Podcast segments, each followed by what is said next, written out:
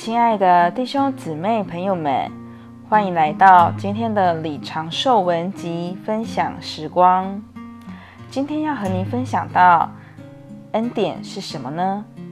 仅仅回答恩典就是基督，就太简单了。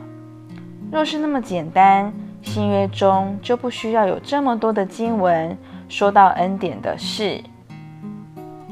在行传四章三十三节说。使徒大有能力，见证主耶稣的复活，众人也都蒙大恩。我真想众人也都蒙大恩这一句话，这发生在五旬节的时候，成千的人被带到主面前，使徒也与他们同在。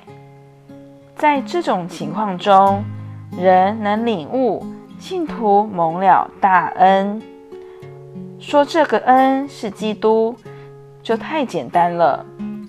这不仅仅是基督，乃是行动的基督、做工的基督、掌权的基督、使人幸福的基督、征服一切的基督、施行拯救的基督和将人拔高的基督。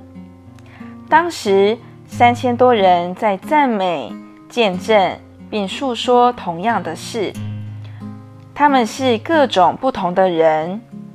照着二章，他们至少来自十一个不同的国家，但忽然间，他们都成为一，并且在赞美、见证、欢乐。